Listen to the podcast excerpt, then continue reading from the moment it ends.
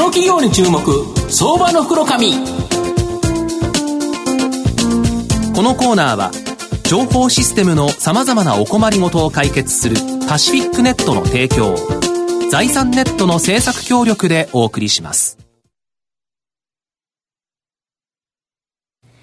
ここからは、相場の福の神、財産ネット企業調査部長、藤本信之さんと一緒にお送りしてまいります。藤本さん、こんにちは。毎度、相場の福の神こと藤本です。まあ、今日からプロ野球開幕っていうことで、はい、まあ、東京ドーム、菅野とメッセンジャー、なんとかメッセンジャー買ってほしいなと、ロサリオのホームランが見たいなと思うんですが、まあ、今日、えー、ご紹介させていただきますのが、えー、証券コード3853、東証一部上場、インフォテリア代表取締役社長の平野洋一郎さんにお越しいただいています。平野さん、よろしくお願いします。よろしくお願いします。よろしくお願いします。えー、インフォテリアは、東証一部に上場してまして、現在株価1270円、売買単位100株なので、まあ、13万円弱で買えるという形になります。東京都品川区大いにですね、本社があるデータ、データ連携ツールアステリアとスマホタブレットで社内データが閲覧できるモバイルコンテンツ管理システムハンドブック。こちらがですね、日本柱の企業という形になります。二つの国内市場ナンバーワン製品を持っています。また、急速なですね、市場拡大が見込まれる IoT 市場への参入として、エッジコンピューティング用ミドルウェア、 Gravio、IoT 対応モバイルアプリ開発基盤、 Platio、こちらのですね、販売も開始しているという形になります。で、約200社がですね、加盟するブロックチェーン推進協会、こちらを主催されておられます。ブロックチェーン、IoT などですね、時代の最先端技術で、まあ、今後大きく成長しそうな企業だと思うんですが、あの、平野社長、本社の2つのですね、この国内市場ナンバーワン製品、はい、どんなものか、はい、これちょっと教えていただけますか？わかりました。はい、えー、このナンバーワン製品一つ目はですね、はい、アステリアという名前のこのデータ連携の製品です。はいはい、これは企業にいろんなシステムがありますけれども、このシステムを連携させる、つないでですね、データ連携をするための製品です。最近では様々なクラウドですとか、クラウド上のサービスというのもつないできています。なるほど。はい。何社ぐらい使われてるんですか？これはですね、今すでに6500社以上で使われています。もう、あの、市場シェアのナンバーワンということですね。これ11年連続続けてこれ最近だと、はい、あの、RPA っていうのがすごく話題になってて、はい、直近でも R RPA ホールディングスっていうのが上場して、すごい株価になっちゃってますけど、えー、これとも御社関係がある？そうですね。あの、もう上場される前から提携をしておりまして、はい。はい、で、RPA というのは、いわゆる自動化ですけども、あの、フロントのですね、はい。はい、自動化、例えばブラウザとか、エクセルの自動化ですが、人間が今までやってたものを、代わりにロボットがやってくれるっていうことですよね。はい。で、アステリアはそのバックの自動化ですね、データベースにデータを入れるですとか、クラウドにつなぐ、ここを自動化するですね、以前からオートメーションプラットフォームと実は言ってまして、実は RPA さんとの組み合わせはフロントの自動化、で、アステリアバックの自動化、両方。これを組み合わせる組み合わせて。通関できるんですか？そうなんです。で、実際にもうセミナーを何回もやってまして、RPA さんと一緒に一緒にやっておりまして、もう毎回毎回もうあっという間に定数が埋まってですね、でもそれでも見せてくれて、こう立ち見が出るような状況なんですね。フロントの仕事が RPA さんが自動化して、そのバックのつなぎのところを御社がやると、もう一気通貫でやられるから、そうですね、ものすごく企業の生産性がアップするということですかその通りです。だからやっぱりみんな来るんですよね。そうですね。フロントだけですと、やはりそのパソコンの中で終わってしまいますけども、アステリアを使うとデータベースにつないだり、クラウドにつないだり、基幹システムにつないだり、ここも自動化ができるということなんです。これ便利ですよね。はい。で、もう一つのハンドブックってどんなものなんですか、はい、ハンドブックというものは、実はクラウドの先の動く人と、はい、をつなぐものなんですね。例えば、えこれは具体的に言うと、スマホとかタブレットに対して情報を共有をする、しかもそれをフィードバックをすることができるものです。こちらは今も1300件以上の契約がございまして、で、こちらも市場シェアナンバーワンをいただいています。要はスマホとかタブレットに企業の情報を入れちゃうと、もしそれをなくすと大変なことが起こるけど、それをスマホとかタブレットを通じて企業の中のデータが見れるようになって、だけど、セキュリティが守られてるということですね。そうですね。セキュリティが高いことも特徴の一つで、うん。うん、メールで送るとそこから先転送し放題ですけれども、ハンドブックの場合には送られたデータもいつ誰がどこで見たかといったようなことも分かりますし、あるミーティングの時間だけ見せるとか、えある時間から切り替えるとか、まあ、こういったこともすべてわかります。それからログもすべて、要は閲覧ログもすべて取ってるので、後から監査をすることもできるんですね。なるほど。はい、あれですよね、なんか具体的には男子バレーボールで昔使われてたとか。あ、あの、実はこれ今もなんですが、はい、あの、オリンピックでですね、その選手強化をするというところで、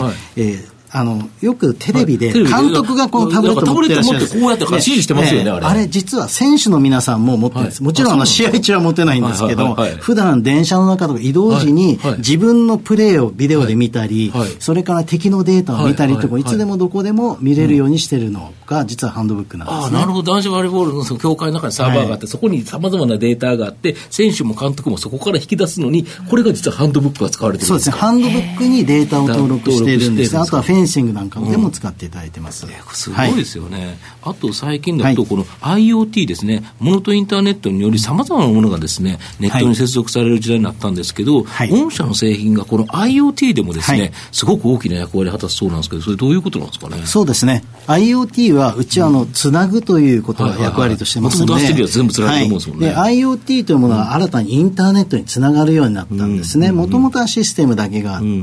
で、それが今度、えモバイル機器が出て、今度 IoT。で、この IoT をシステムとつなぐ部分の製品と、それから人、つまりモバイルと IoT をつなぐ部分の製品、この2つの製品を昨年、出荷開始しました。そうするとあれですよね、IoT 時代の中では、やはりこのインフォテリアさんの活躍する場がもっと広がったと。今までは要はシステムだけの中での連携だったものが、これが例えばいろんなセンサーとか自動運転とか、い。ろんなものが、まあ、ネットにつながるから、そこに全部入っていくということですか？あの完全自動化のところは、グラビオという製品があって、これはマシントゥーマシンですね。機械と機械が、え片っぽは IoT、そして片っぽはシステム。これのお話をする部分。それからもう一つ、プラティオっていうのはその人の部分ですね。人が必ず存在する。例えば介護ですとか医療とか、こういった人が必ず介在するけども、そこで IoT が活躍する部分をつないでいく製品になってます。こういうのができると、やっぱり世の中一気に変わっていく。そこにはインフォテリアさんが縁の下の力持ちのように支えてるということですか。ですね。もうあらゆるものをつないでいくというところにインフォテリアがいます。なるほど。あと、御社がですね、考える、このブロックチェーンの将来性、はい、これをですね、実際に分かるように、これなかなかですね、ブロックチェーン 難しいんですけど。そうですね。あの、うん、今、ブロックチェーンというものは、いわゆるフィンテックのコア技術として、うん、えー、認識されてまして、特に仮想通貨。はい、そうですね。仮想通貨をあの実現している技術がブロックチェーンです、うん、ただブロックチェーンは仮想通貨だけではないんですね、インフォテリアが考えるブロックチェーンというのはあらゆる産業。ですとか社会インフラにブロックチェーンが使えるというものです、特にブロックチェーンのその改ざんが事実上不可能という特性を生かすと、いろんなところに応用ができます。今、あの、国会で問題になっている文書の改ざんですね、こういったところの対応ですとか、あとは産地偽装なんて問題もありましたよね。で、さらには、例えば、その検査データの偽装ともありましたね。こういう問題もありますし、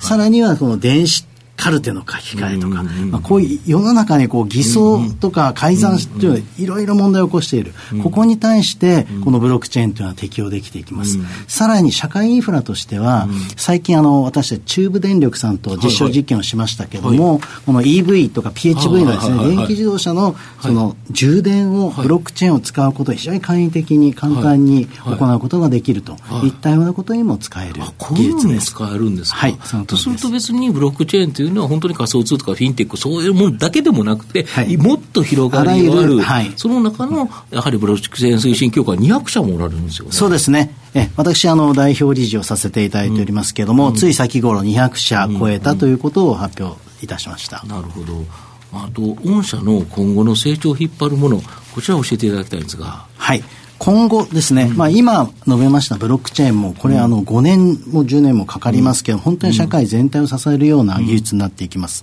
それに加えて、私たちはこの企業向けのソフトウェアも今後、デザインが非常に重要になると考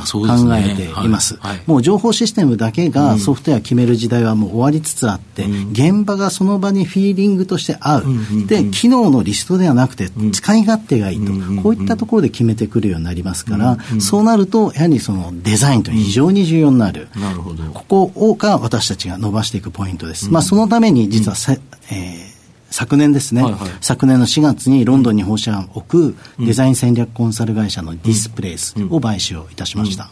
うんうん今後もやはりこの M&A 戦略って積極的にやられるんですか、はい。はい、そうですね。私たちあの4つの D というのを掲げておりまして、こちらが私たちの成長のドライバーです。うん、この4つの D を実現する、そして伸ばしていくための M&D、M&A というものを積極的に行っていきます。4つの D というのはデータの領域ですね。これは AI など、はい、それからデバイスの領域、はいはい、これは IoT、そして3つ目がディセントラライズド。これは、えー分散。ですね、非中央集権。に加えて先ほど申しましたデザイン、うん、この4つの D です。なるほど。御社のまた新しい働き方にも、なんか結構積極的そうですね。うん、えー、当社先頃ですね、うん、あの、働き方改革に関係するテレワークに関する、あの、賞などもいただきましたけれども、あの、このテレワーク自身を私たち自身でも推進しておりますし、実はハンドブックを使うことによってですね、このテレワークを非常に簡単にする、つまり企業にある情報をいつどこにいてもセキュリティに安心安全に見れるわけですから、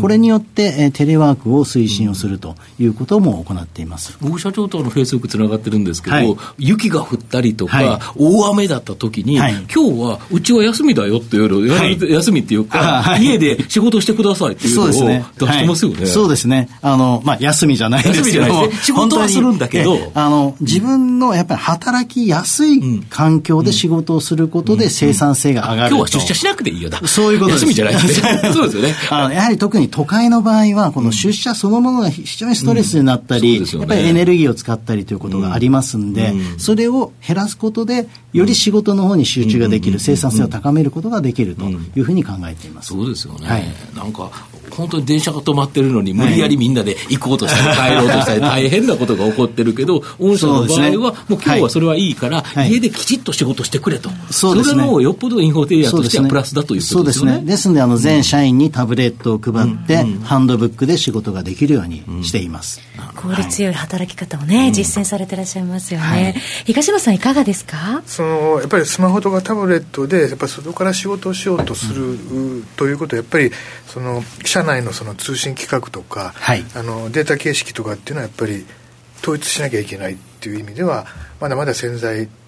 顧客っていうのはそうですね。実はあのそこがポイントで、はい、あの統一をするというのは気の長くなるような話で、実際には統一できないんです、違うものが存在していてもそれをつなぐというのが実はうちの特性なんですね。だからアステリアなんです。やはり全世界一つの標準で統一することはやっぱり現実には不可能なんですね。そうですね、えー、違うものをつなぐことができるというのがインフォテリアの価値なんです、はい、なるほど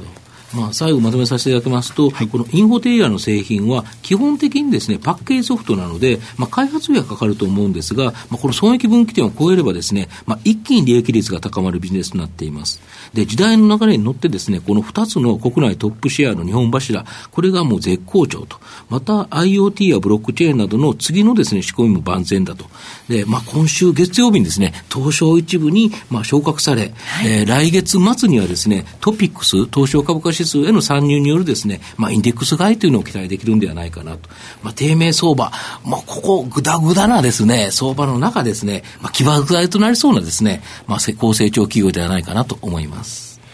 今日は証券コード3853東証一部上場インフォテリア代表取締役社長の平野洋一郎さんにお越しいただきました。平野さんありがとうございました。ありがとうございました。藤本さん今日もありがとうございました。どうもありがとうございました。IT の活用とサイバーセキュリティは企業の生命線。東証2部証券コード3021パシフィックネットは IT 機器の導入、運用、保守、処分からサイバーセキュリティまで情報システムの様々なお困りごとをワンストップで解決し企業の IT 戦略を支援する信頼のパートナーです。取引実績1万社を超えるスペシャリスト集団。東証2部証券コード3021パシフィックネットにご注目ください。この企業に注目、相場の福の神。このコーナーは、情報システムの様々なお困りごとを解決するパシフィックネットの提供を、財産ネットの政策協力でお送りしました。